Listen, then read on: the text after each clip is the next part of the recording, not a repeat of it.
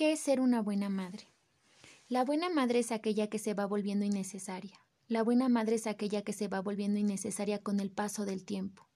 Ha llegado la hora de reprimir el impulso natural materno de querer colocar el pichón debajo del ala, protegiendo de los errores, tristezas y peligros.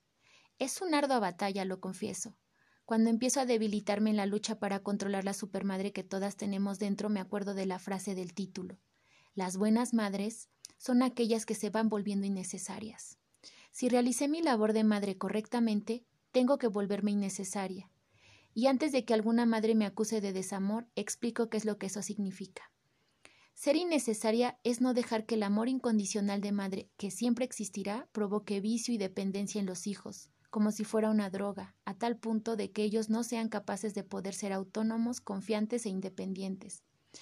Deben estar prontos para trazar su rumbo, hacer sus elecciones, superar sus frustraciones y cometer sus propios errores también. Cada fase de la vida, una nueva pérdida es un nuevo logro para los dos, madre e hijo. El amor es un proceso de liberación permanente, y ese vínculo no deja de transformarse a lo largo de la vida. Hasta el día en que los hijos se vuelven adultos, constituyen su propia familia y recomienzan el ciclo.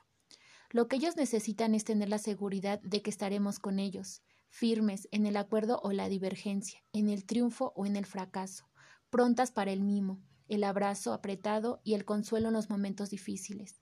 Los padres y las madres solidariamente crían a sus hijos para que sean libres y no esclavos de sus propios miedos.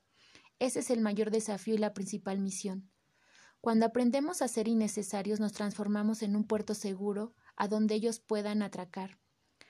A quien amas Dale alas para volar, raíces para volver y motivos para quedarse. Hagamos hijos independientes y seguros de sí mismos para que vivan una vida plena y honrada. Cuando una madre ama de verdad, educa a sus hijos para aprender a volar y aprender a vivir sin ellos.